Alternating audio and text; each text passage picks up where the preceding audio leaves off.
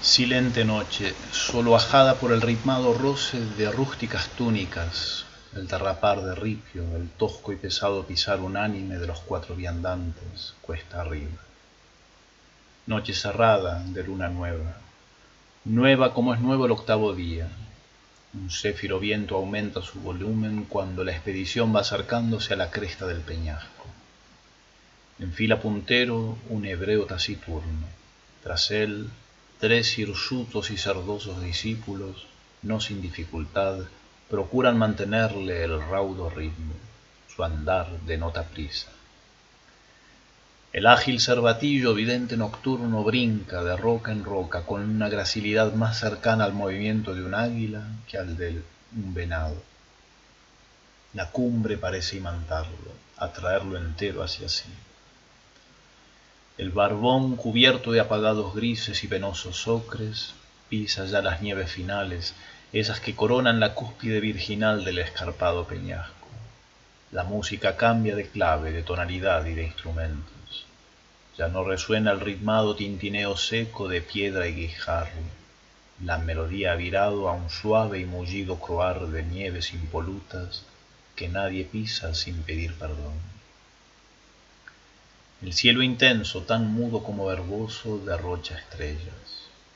El majestuoso ciervo, rey nocturno, detiene su pesado andar y vira su ancho cuello sobre sí para otear a sus agitados y desgarbados seguidores. Dos brillantes perlas negras miran prodigando ternura, vida y entusiasmo. La esplendente cornamenta, diadema real expuesta en contraste al límpido cielo estrellado, parece enjollado en diamantes. No sale sonido de su boca y retoma la grave marcha. Se respira magia en la noche. Hasta las ocho pisadas profundas en la nieve virgen parecen ser parte de una secreta escritura, más cerca de la música que de la poesía densas y espesas nubes bajas, semejantes a sedosos visillos o a sutiles enaguas de vapor, los envuelven de a ratos y tramos en un juego encantado de escondimiento y aparición. Por momentos parece el tupido incienso de las liturgias del templo. Tras un largo rodeo orillando un abisal desfiladero, han llegado a la escueta cumbre carece de esa redondez más propia de volcanes o cerros bajos. Aquí todo es filosamente escarpado, salvo por las nieves que algodonan un poco el marco tan incisivo. Los tres seguidores se desploman, vencidos por la fatiga y el sueño. No comprenden bien el cometido del viaje ni cómo siga el programa. Fueron llevados, casi de modo inconsulto, tomados, asumidos, anotaría luego un cronista. Alguno insinuó aún al pie del cerro de cargar un atado de leña para darse calor o cocinarse algo, pero la respuesta del mayoral fue lapidaria. En el monte Dios proveerá.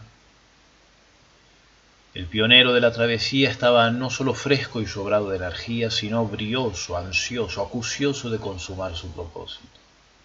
Como quien, no sin esfuerzo y dificultad, llevara tiempo escondiendo y resguardando algo a presión, y anhela poder liberar de una buena vez al león enjaulado. Y se trepó a la punta del peñasco, a la incompartible cumbre. Inevitablemente quedamos los tres a no menos de un tiro de piedra intentando descifrar el gesto. Y el maestro levantó brazos y ojos hacia lo alto, como derramando su vista en el oscuro aljibe del firmamento. Estaba orando, a cuatro vientos orando. Arribo ahora al inefable centro de mi relato. Empieza aquí mi desesperación de narrador. Lo que vimos esa medianoche en la montaña no fue el brillar de una persona, sino a la luz misma esa persona. No fue una persona luminosa, sino una luz personificada. Y fuimos alcanzados, abrumados y derribados por una verdad indescifrable. El Maestro Jesús de Nazaret era él mismo la luz.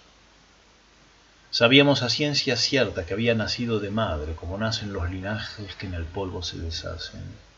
Pero esa cerrada noche, más clara que el día, le susurraría a todas las noches del orbe su mensaje. La luz misma había venido a visitar nuestras tinieblas y sombras de muerte. Ella misma, con facciones, ademanes y timbres humanos, estaba entre nosotros. A pesar de que todo yacía ya envuelto en una peculiar calma y quietud, fue imposible no percibir en ese instante algo así como si el universo físico se hubiera detenido ahora por completo, menos el inmenso orante, a cuyo derredor todo parecía como pulverizarse en su ser, mientras la inefable tea flameaba al aire en una danza libérrima y temible. Era la oración incesante del Eterno. La luz que emanaba era distinta a todas las lumbres que los humanos conocemos. Era muy a la vez tan blanca como la nieve, pero sin su frialdad. Bramaba en ocres y bronces cercanos a un bosque otoñal o a una pira sagrada. Un fuego sin ruido, pensé, si es que pensé. Lo cierto es que la nieve a su derredor alumbraba por su resplandor, cobraba un tono rosado como el de la encía de los jabalíes o los leopardos. Tuve miedo y lloré, y me postré conmovido a sus pies. El mago orante, erguido, posa sin peso, liviano como un ave, solemne como alce, llameante como antorcha, como zarza ardiente.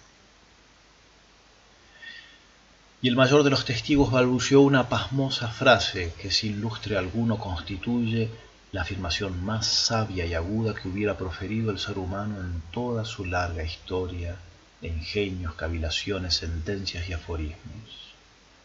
Tremolando como una hoja de otoño, susurró, qué bueno es que estemos aquí. Y nunca jamás boca de hombre profirió una verdad tan pura y certera. La nube que nos había acompañado se instaló solemnemente sobre nosotros y cubrió todo el casco de la cumbre como una inmensa mano inmaterial y surgió una voz subicua, grave tal vez, de un timbre tan peculiar que a riesgo de abusar de los oxímoros me atrevo a decir que era el sonido mismo del silencio, o de la nieve, o del sonoro Orión coronando el firmamento. La arcana voz dijo, Hijo, dijo, elegido. Y tras un misterioso y sobrecogedor bramar y tronar, resonó con la fuerza de un viento arrasador y dijo, escuchadle. Tremenda consigna, tanto más cuanto que señalaba al venado mudo, al hombre de boca sellada, que sin hablar, sin que se escuchara su voz, había conducido la subida al monte en solemne silencio. Mucho después sospechamos que se tratara de escuchar a la luz.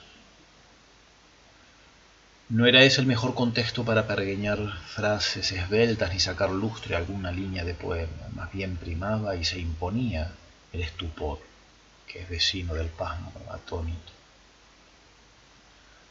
Al bajar del monte e internarme en la ruidosa ciudad, al notar que las carteleras de fierro de la Plaza Constitución habían renovado no sé qué aviso de cigarrillos, me di cuenta que el vasto e incesante universo se apartaba de la escena del monte sin retorno.